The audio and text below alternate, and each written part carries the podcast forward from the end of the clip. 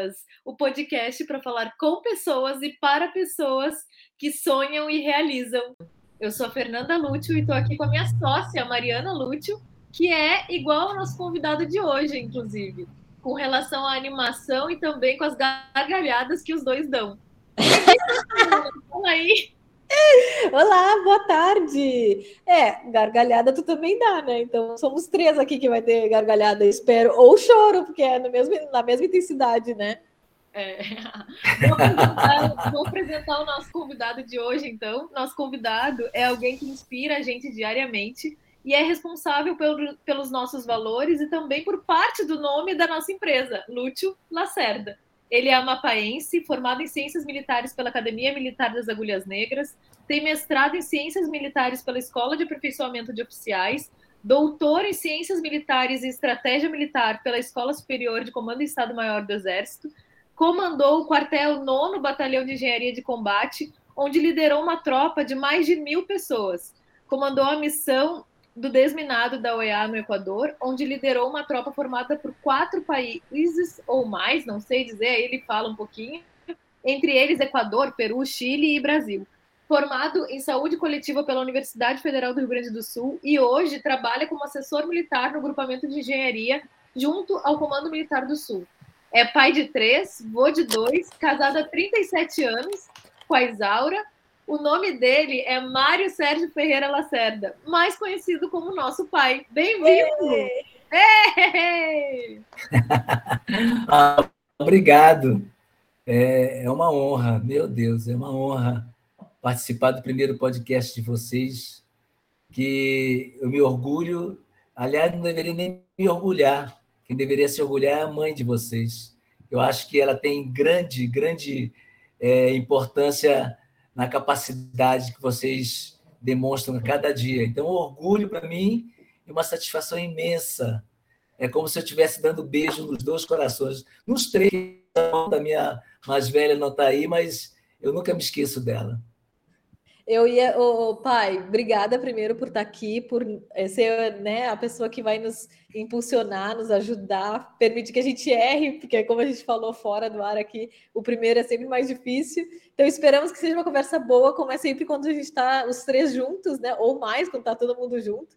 É mais difícil de ter uma conversa quando estamos os três juntos, que a gente briga para falar. Já combinei aqui de a gente levantar a mão para não ficar falando um por cima do outro.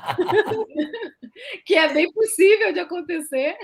Bem possível. Então vamos lá, vamos, vamos começar a contar um pouquinho da tua história. E a gente, e a pai, fica à vontade para contar a história que a gente não conhece, tá?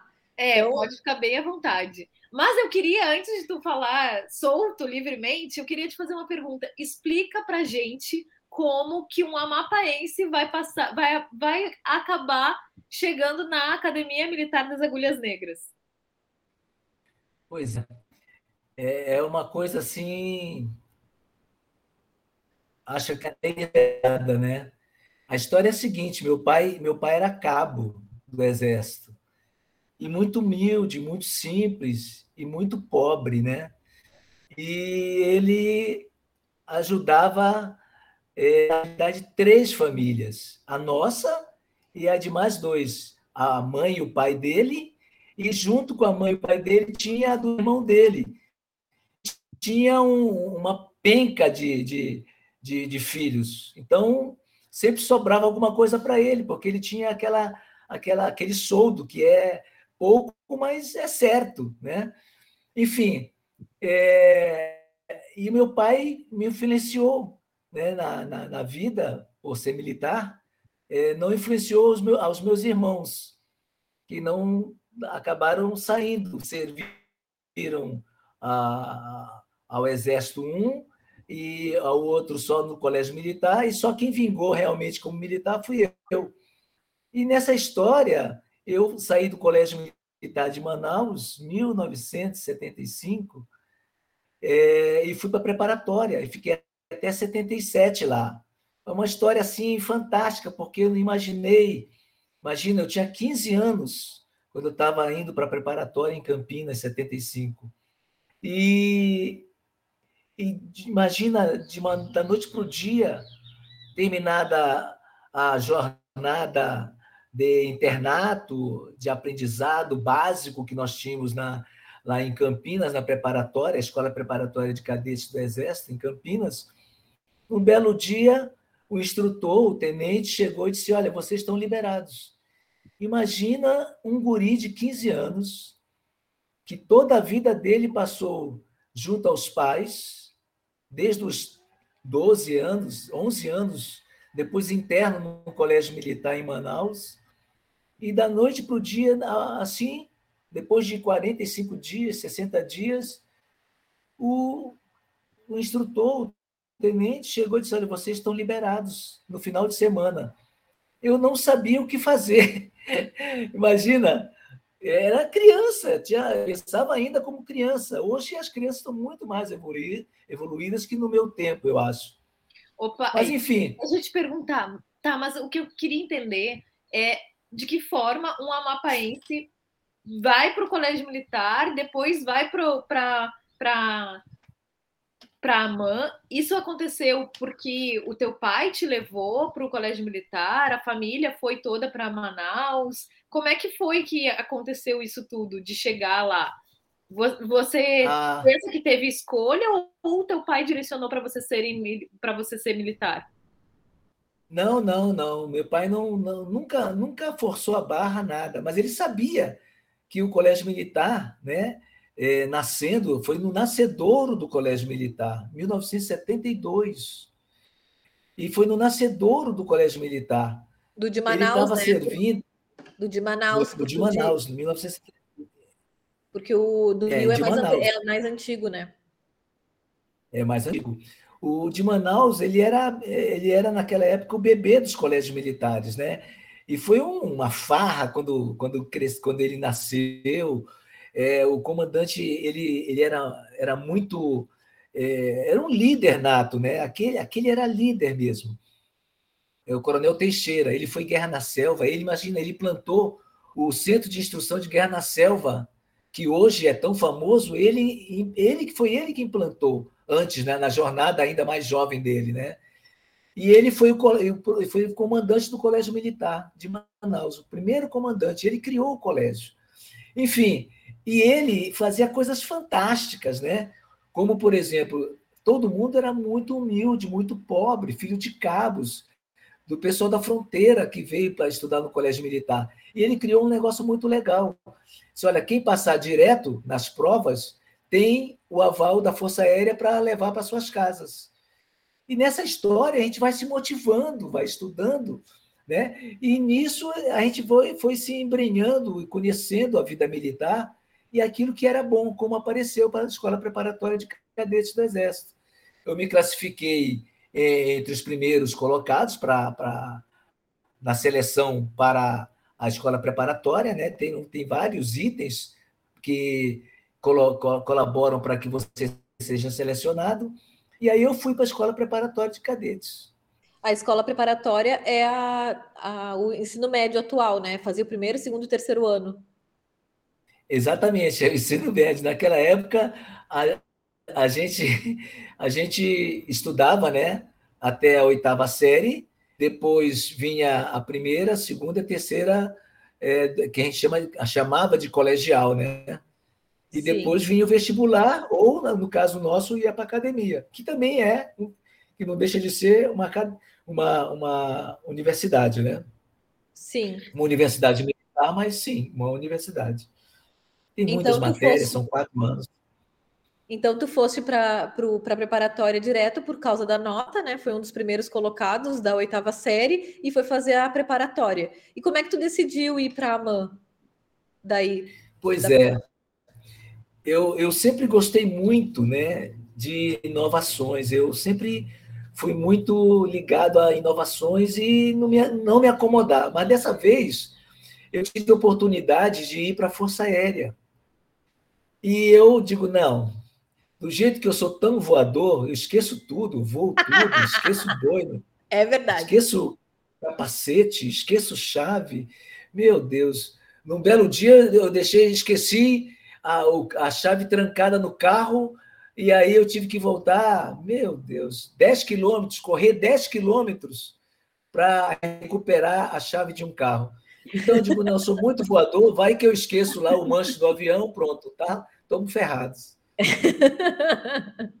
Salvou muita gente, então, de não entrar para a Força Aérea. Pois é, eu, eu livrei, pelo, pelo menos um acidente aéreo eu livrei, né? E aí tu decidiu ir para Amã sem para o exército, né? E não optou, não passou pela tua cabeça ir para a Marinha? Da Marinha, é, eu tinha também possibilidade, né? Mas aí eu já tinha tido experiência de barcos, né? De navios. Como eu falei para vocês, minha, minha, minha família era muito humilde. Quando, quando meu pai foi para a reserva, né? Que a gente chama, o pessoal chama ir para é, para reserva remunerada, né? E, e aí ele se meteu na aventura com barco, foi uma experiência muito ruim, né? E sofreu muito.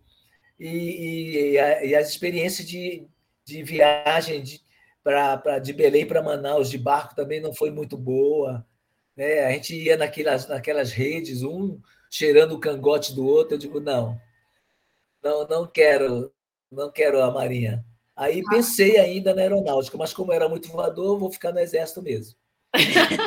bom. Muito bom, né? Porque por causa do exército, daqui a pouco eu e a Mariana estamos aqui, né? Afinal, tu foste pelo exército encontrar a nossa mãe lá no Alegrete. Pois no é. Finalzinho lá no Rio Grande do Sul. Ô pai, deixa eu pois te é, perguntar é, outra coisa. Pode falar. Pois é, mas até lá, até chegar ao Alegrete, teve muita coisa, né? Foram os três anos da preparatória, que era uma, um rigor muito grande, que você não sabia nada do Exército. E aí você recebe, vamos dizer assim, aquela tinta forte, né? Mexer com armamento, com explosivo, com marchas na parte de instrução.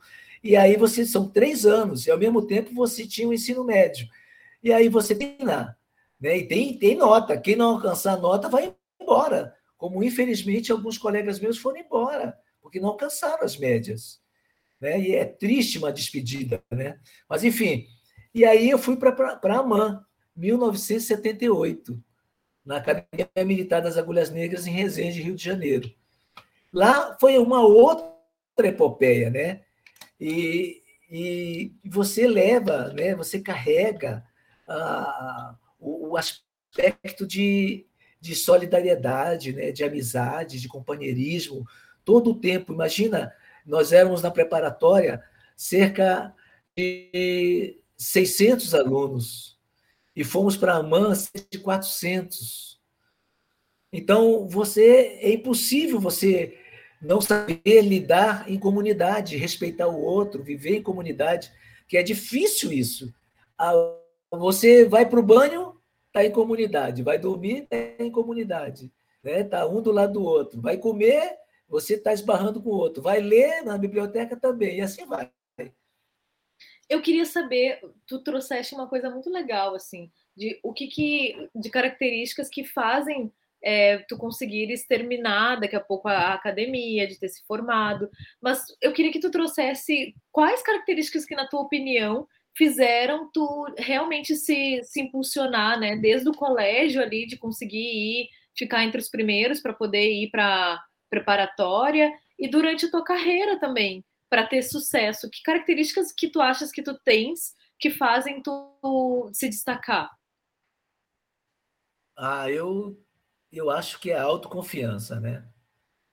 Meu Deus, eu acho que eu tenho uma eu tenho 1,67. Eu não digo que eu tenho 1,67, eu digo que eu tenho quase 1,70. É altura. diferente isso.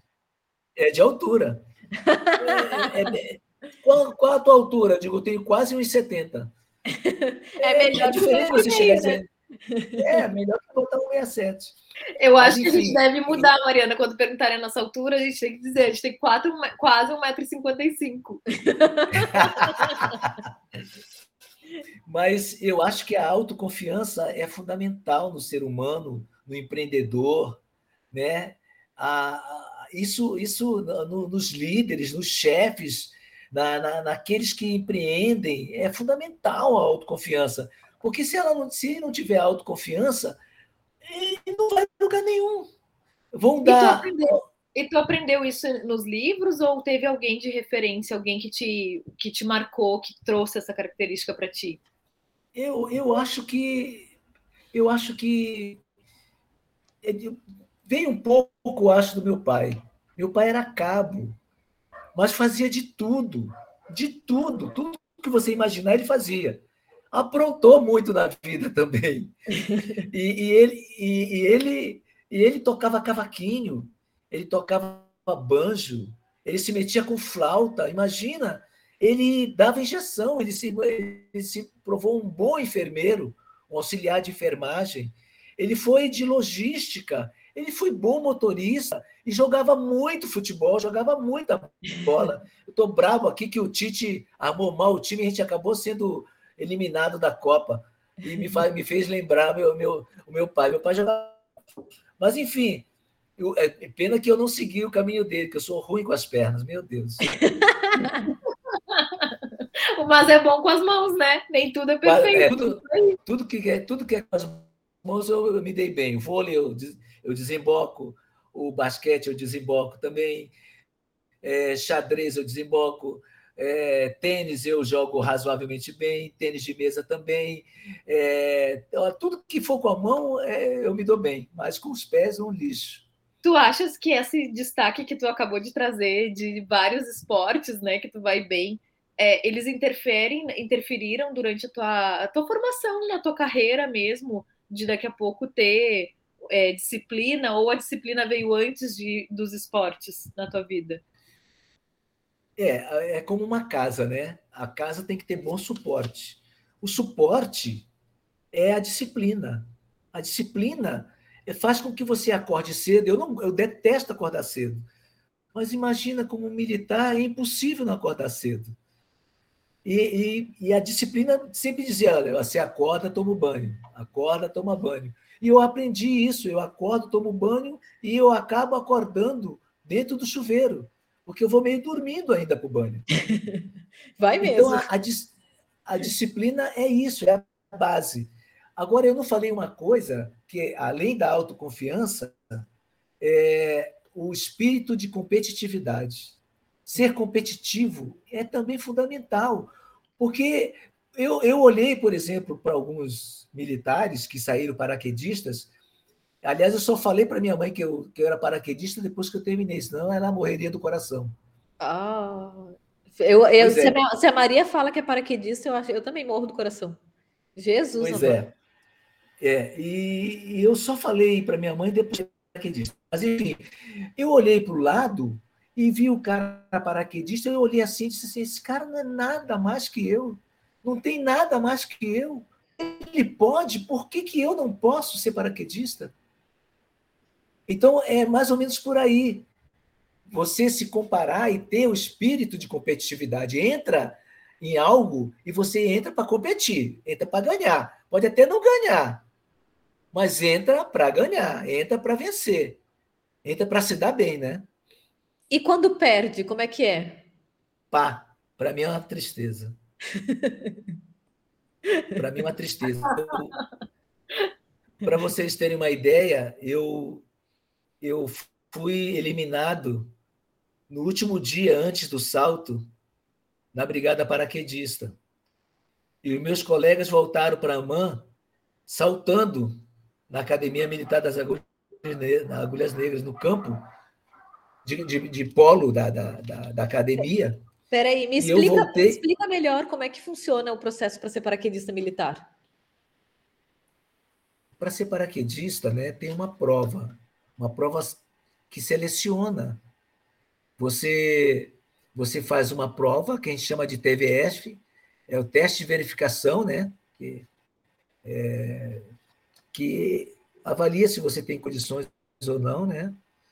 E aí você, depois que você passa pelo teste, você entra para a parte técnica. Enquanto isso, a parte física, a parte é, básica, é, você faz exercícios de, de longa duração, né? é, é altamente exaustivo, porque o paraquedista militar ele é muito exigido no combate.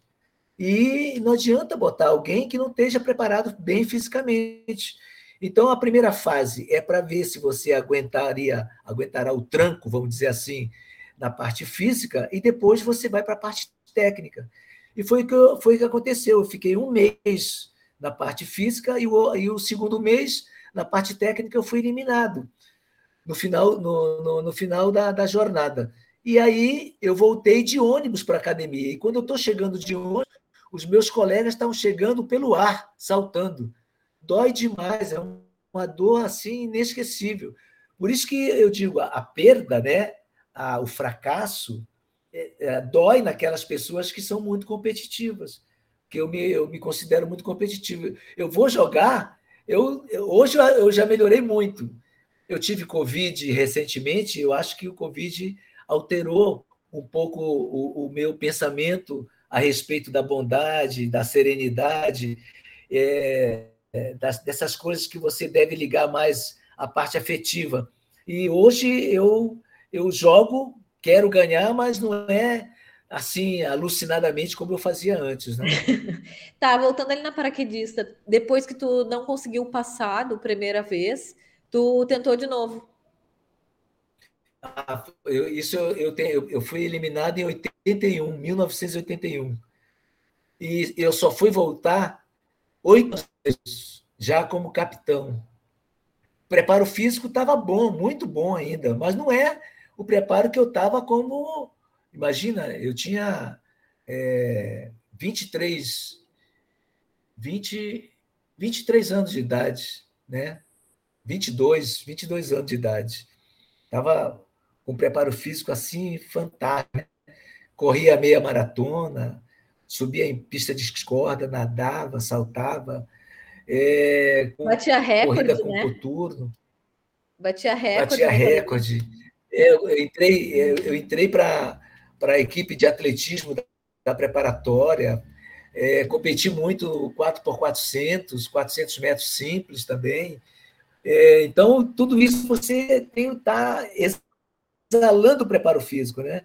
E, e já você, como capitão, não, você tem muito bom preparo ainda, mas não, não com aquela velocidade que você tinha é, com 23 anos, né? Eu já estaria ali com. Foi, foram oito anos depois, eu já estava com 31. Estava bem de preparo ainda, né? Estava muito bem, mas é um pouco diferente, né?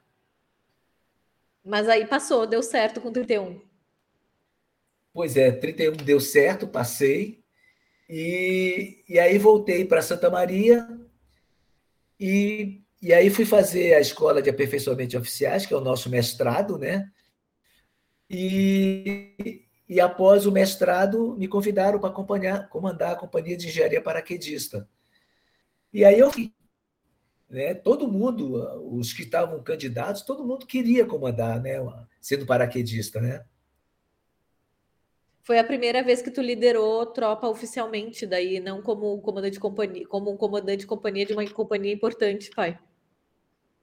É, era uma companhia isolada, importante, fazendo parte de uma tropa de elite do exército, né?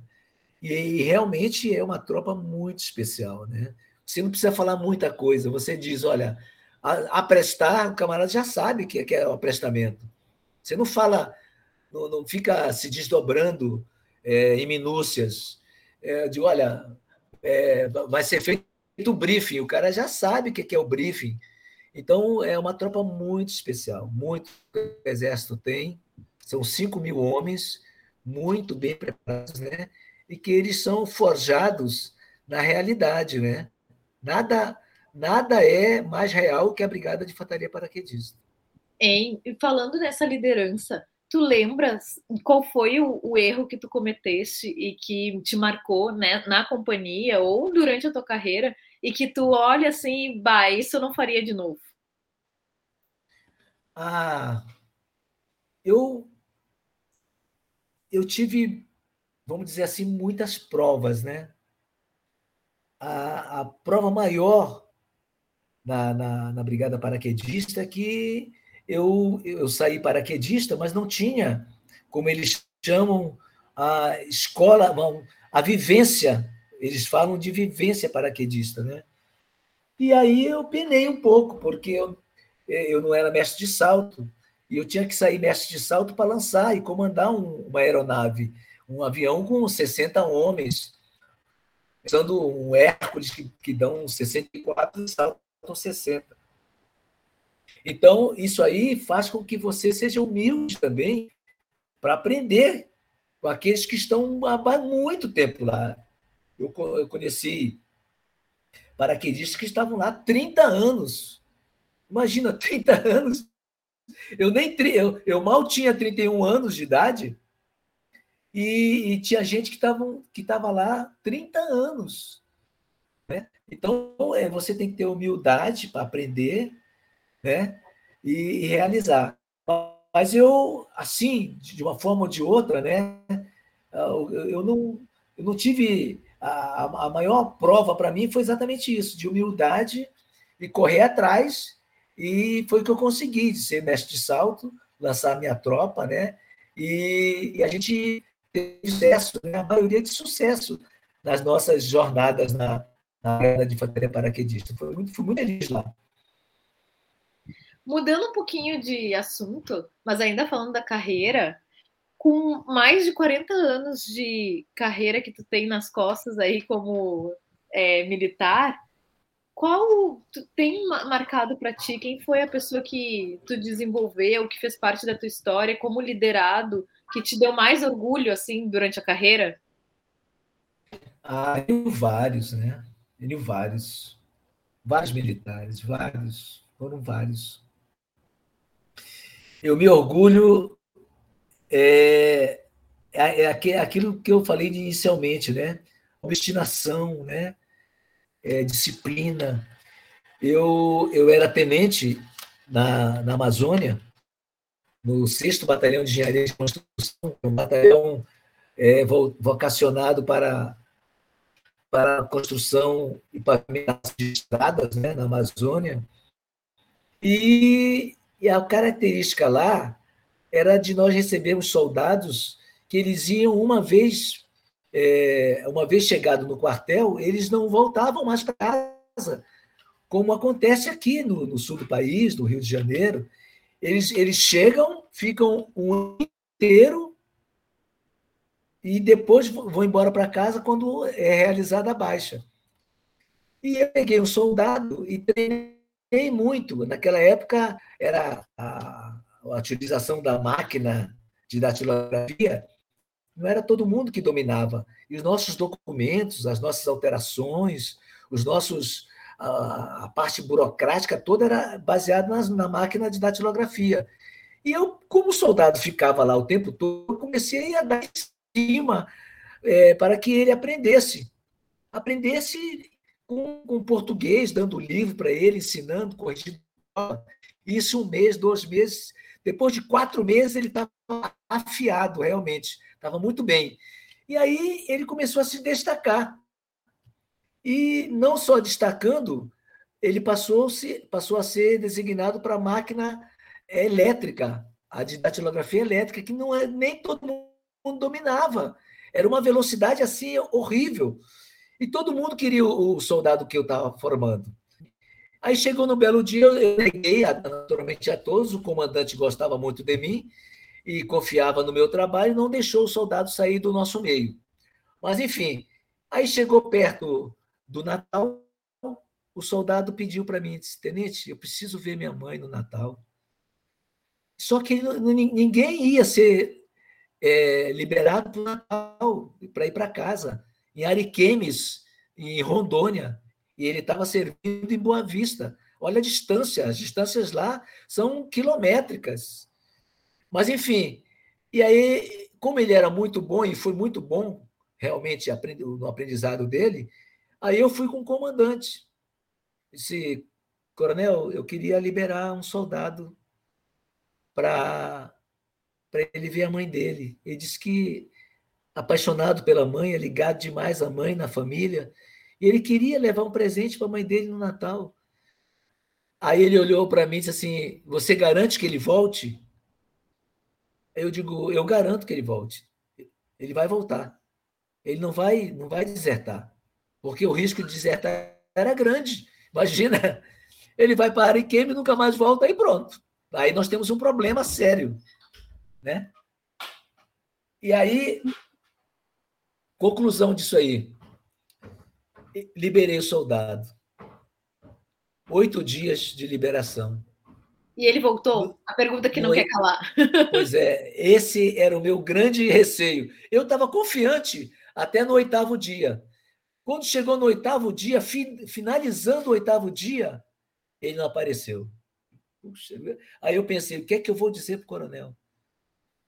Eu, eu, eu prometi a ele que eu confiava no soldado, ele confiou também na minha palavra, e aí liberou o soldado. Deu meia-noite, nada do soldado. Aí eu fui dormir. Eu digo, bem, amanhã me preparo para ouvir do comandante. Acordei, fiz minha higiene, aí eu encontro o soldado se apresentando para mim. Ufa, guerreiro! mas é, mas enfim, mas como esse soldado, né, é, tem tenentes na, na minha vida que eu ajudei a formar, a forjar, é, é, saiu com muito conhecimento da, da doutrina militar, da, das nossas manobras, dos nossos exercícios, enfim, da, da, do conhecimento tático e, e teórico da, da parte de, de, de planejamento nosso, né? Tivemos vários. Muito legal isso, porque muitas vezes a gente, como líder, né, a gente acaba não confiando nas pessoas que a gente tem, no time que a gente tem, por mais, por mais entrega que elas façam, por causa da maioria que não é como elas, né? Às vezes a gente não quer confiar e acaba é, punindo todo mundo por um comportamento de poucos ruins. E no fim, esse aí era um caso de que era alguém que entregava muito e que realmente merecia ser uma exceção e merecia a confiança, né? Muito legal isso. E tu lembra o nome dele? Porque vai que ele está nos ouvindo, né? Pois é, Leonardo. É. Leonardo de Ar... ah, como é que é o nome da cidade dele? Nasceu... Ariquemes. Leonardo de Ariquemes. Você marcou a vida do Mário. Que legal. Lacerda, né? Na época era Tenente Lacerda, né? Tenente Lacerda, é. que legal. Ô, ô, pai, quantos anos isso atrás? Ah, isso foi em 1900 e 84. 84. Ah, a Samanta já tinha nascido. A Samanta já tinha nascido. A nossa irmã mais velha. Tem, pai, nesse período, assim, são 40 anos dentro do numa carreira que exige bastante, né, do militar. E tem algo que tu tenha aberto mão durante a tua vida, assim, pela carreira e que hoje não faria?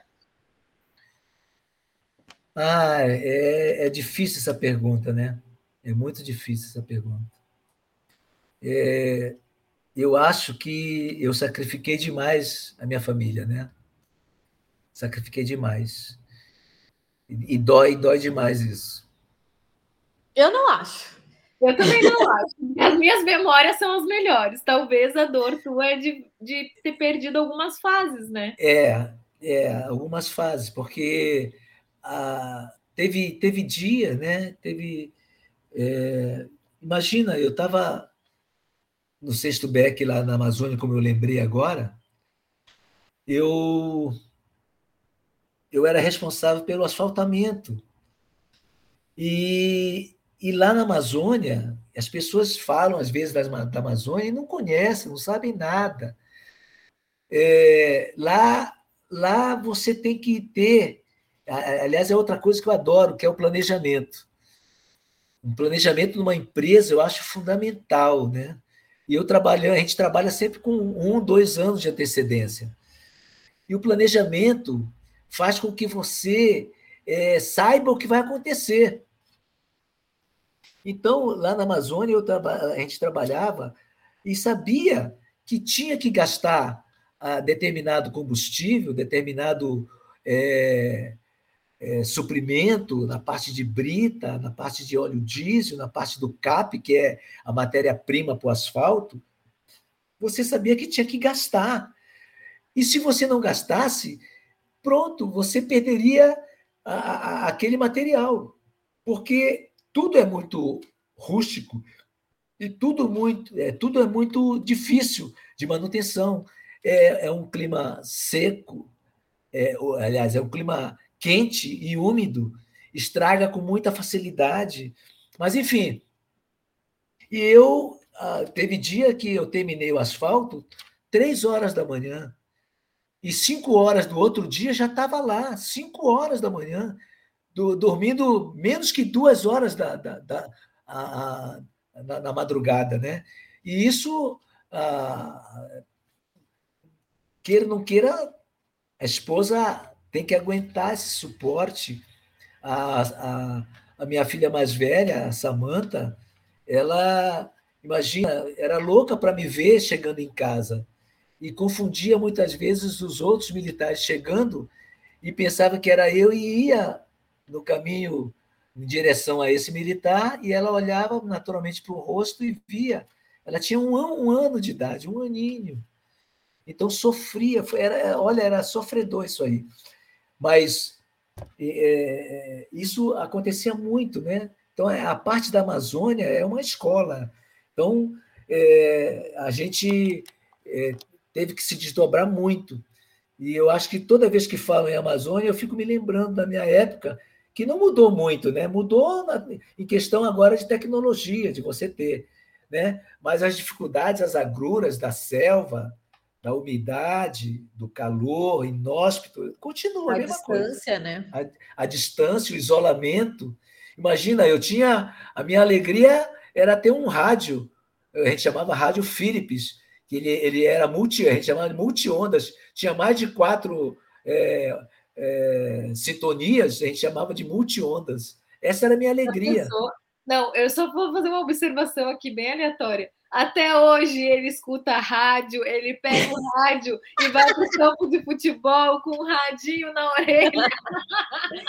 Total, mãe... a, a, falta, a, o que te deu a Amazônia ficou para o resto da vida, né? A culpa é da tua mãe. Falando de mãe, eu quero mudar um pouco o assunto para falar sobre liderança também, continuar falando.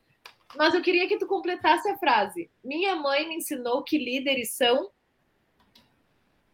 ah, são fortes. Meu pai me ensinou que líderes são sagazes. Qual foi o líder que te que passou pela tua vida, que te liderou, que mais que deu a maior lição assim de liderança ou de vida para ti? Bem, eu, eu, já falei de um dos líderes, né? Que foi o, o, o, o Coronel Teixeira, né? O Coronel Teixeira foi um líder ele, para ter uma ideia, ele, ele tem um, um, um hall de obras para, para o povo amazonense, para o povo amazônida, né? para o povo da Amazônia, de uma maneira geral, fantástica. Né? Ele, imagina, foi o primeiro comandante do Colégio Militar. Ele simplesmente reestruturou um quartel antigo no centro da cidade em um colégio moderno, com ar-condicionado, com construção moderna, com meios, ele botou ginásio de esportes, quadras poliesportivas. Ô pai, como é que foi para ti ver a gente estudar no Colégio Militar de Manaus, depois de tu ter visto?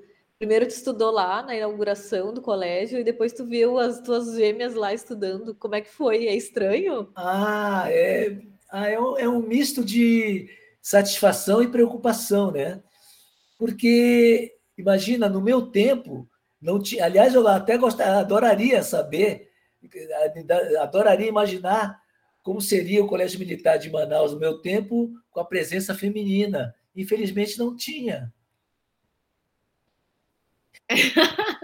Então. E, ah, mas do, eu queria voltar aí do Teixeira. Qual foi uma. Assim, ele foi um grande líder, mas qual foi a, a principal lição que ele deixou para ti? É, é, ele era um líder nato, nato, nato. Ele congregava. Onde ele estava, as pessoas queriam sugar a competência dele, o saber dele, a liderança dele. Ele nunca estava sozinho. Para você ter uma ideia, o Flamengo foi treinar no campo de futebol do Colégio Militar de Manaus. Zico, Adílio, Tita, era tudo jovem, tudo guris. E eu tive. E tu viu de perto? Eu vi de perto, porque eu era interno do Colégio Militar e ninguém podia entrar, só nós.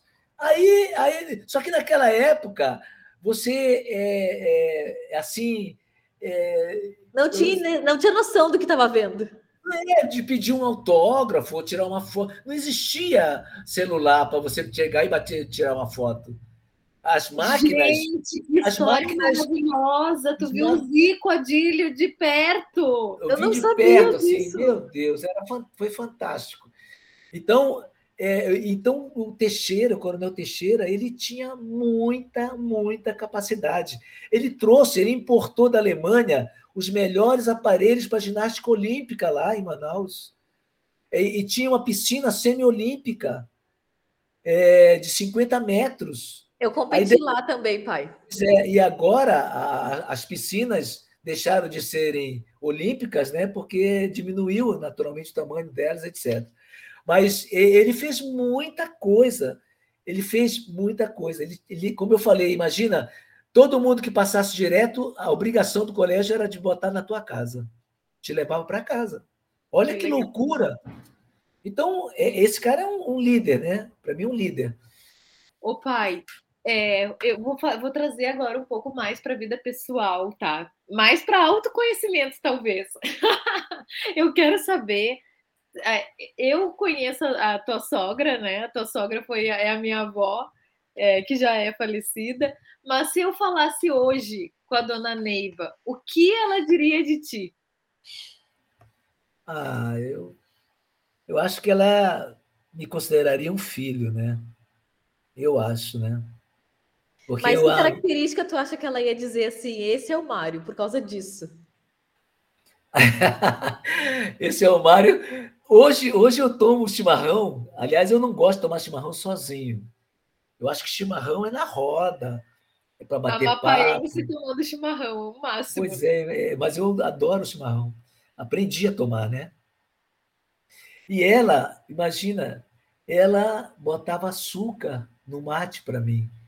Porque naquela época eu ainda achava muito amargo e ruim. E ela botava açúcar para ficar doce. Puxa, pra, saco. Ela Puxa, era saco. Então, então ela, ela, ela, eu acho que ela, uma das coisas que ela se lembraria de mim é nesse aspecto. Outra coisa era a comida dela. Meu Deus, como cozinhava. Eu me arrependo até hoje de ter falado mal do bolinho de arroz da tua mãe, que era uma delícia também. E, e, e ela, e, ela, só que ela fazia um bolinho de arroz com manjerona, uma delícia, uma delícia. Eu caí na asneira de falar que estava muito bom, mas não como o da mãe da, da, da, da dona Neiva. Eu fiquei 10 anos sem comer bolinho de arroz de Muito bom, a mãe, a mãe é dura na queda, né, pai? Dura tá, na pai, queda. mas assim, ó, tu fugiu da, fugiu, fugiu, porque tu não fala muito, não é muito de se elogiar, mas eu queria saber assim, ó, é, se ela dissesse assim para ti, é, para a mãe, né? Fosse falar para minha mãe. Ô, Isaura, casa com ele porque ele é fiel. Ah! Ô pai, tem uma. É, agora a gente está indo para o final da, da conversa. Esse podcast é para pessoas que sonham e realizam, e para pessoas que querem ser assim também. Então eu queria saber ah, duas perguntas que são que marcam a gente. É, tu é extremamente humilde na tua fala, acho que se tem alguém que é humilde é tu, mas eu queria saber agora de ti, qual o sonho que tu teve um dia e que tu realizou? Ah, eu, eu queria comandar uma unidade de engenharia, né? Esse era o meu sonho. Você, quando você sai da academia, o teu sonho é comandar uma unidade de engenharia. E eu, eu consegui esse, esse sonho, né? Só que o sonho foi ultrapassado, porque é, foi sobrepujado, vamos dizer assim. Porque além de ter comandado uma unidade histórica do nosso exército, o nono Batalhão de Engenharia de Combate, ele foi a tropa brasileira de engenharia, a primeira a entrar em combate na Segunda Guerra Mundial, lançando pontes, né? Só que é, era, era um tempo de rudeza mesmo, dormiam no chão. E eu recebi um, um, um militar que foi para a guerra, lá durante meu comando, que comemorando, fazendo parte da, das atividades de comemoração da Segunda Guerra Mundial, que o batalhão ele é um batalhão histórico, tem lá ele aprendemos, foi aprendemos não, né? Os nossos pracinhas de engenharia daquela época aprenderam é, a cruz a cruz de Malta lá da alemã, o capacete real lá com a inscrição é, da, da, da, da Gestapo alemã. É, enfim, tem vários materiais apreendidos lá no Museu do Nono Batalhão de Engenharia de Combate, na entrada do batalhão, e aí, aí a inscrição de todos aqueles que participaram. E aí um deles é, pediu assim para a esposa, filha, querida, eu queria te mostrar onde é que a gente dormia. Eu digo, mas lá, é, lá só está o alojamento. Não, mas eu quero mostrar para minha esposa. Aí ele foi. Aí ele foi para mostrar para a esposa. Eu pensei que ele fosse deitar na cama, né? Eu também nem me lembrava disso. Ele foi e se deitou no chão e mostrou para ela, querida, era aqui que eu me deitava, aqui que a gente dormia. Então era um tempo de rudeza mesmo, né? Mas enfim, depois de, sobrepujar o comando do batalhão de, engenharia de combate, eu tive o privilégio de chefiar uma, uma missão de desminado chamado Mar Minas, né? que vocês já mencionaram no, no currículo, que é uma missão de desminado, fruto da guerra do, do Peru com o Equador. Foram lançadas é, milhares né, é, de minas na fronteira, aleatoriamente, e que fez com que houvesse a dificuldade de é, limpar esses campos de minas, porque eles não eram demarcados, né? O ideal é que o campo de minas ele seja demarcado com angulação, com perímetro, com desenho e com, é, naturalmente, é, com, com, naquela época com bússola ou com GPS agora. Agora é marcado com GPS, né? Mas, enfim, não, não havia demarcação. Né? E eu tive esse privilégio. Tinha que ter muito preparo. Né? Nós usávamos helicóptero, nós usávamos materiais especiais né? Para enfrentar esse desminado. Então foi um orgulho para mim. Em que ano que tu comandou esse desminado, pai? Tu lembra? É, eu, eu fui. É, eu comandei em Aquidauana 2004, 2005, né? É, e depois foi 2014, se eu não me engano, Lá, não, 2000, não? E, 2000, acho que foi 2008, 2009, né? 2008 e voltou 2009. Eu já me perdi, é por aí. tá. Mas é, já faz tanto tempo, né? Para mim, mim, mim já faz muito tempo, né? Eu tenho ainda contatos do, do desminado, né? Até hoje tenho contatos de pessoas que hoje é, estão lá no Equador, é, outros estão nos Estados Unidos, outros estão na Nicarágua. É, eu mantenho contato, mas foi uma época também de muito orgulho para mim. E a gente falou do sonho, achei muito legal esses dois sonhos de comandar, né? Bem de carreira mesmo. E hoje, tu tem, eu queria saber qual é o teu sonho que falta ser realizado. Tem algum ainda? Ah, eu já realizei tantos, né? O que eu queria ver era minhas filhas bem esse sonho já já está realizado, né? Eu, eu tenho plena convicção que que se manterá décadas e décadas até o fim da vida de vocês. Eu tenho oh, plena tenho plena convicção. chorar, pai. não, não, não chorem. Mas é, um dos meus sonhos, eu adoro basquete, né? E eu fui nos Estados Unidos já é, algumas vezes, né? Eu fui lá. Eu tive em Washington, tive em Nova York, adorei Nova York. É, tive também em Paris, tive em Peter, Peterborough para visitar a amiga da, da, da minha esposa, Isaura. É, tive em Londres, mas eu gostaria muito de ir a são Francisco, nos Estados Unidos, assistir o Golden State Warriors, que eu adoro basquete, né? Eu, eu, eu me formei juiz de basquete, joguei basquete, fui árbitro, fui técnico também. e adoro basquete. Acompanhe com isso. que não faz, né? Ah, não, agora volta para aquele quase 1,70m. Pois é, mas o que é que eu posso fazer? Adoro basquete, eu gostaria de ter dois metros, né? Mas também se eu tivesse dois metros, a mãe não me aceitaria, eu acho.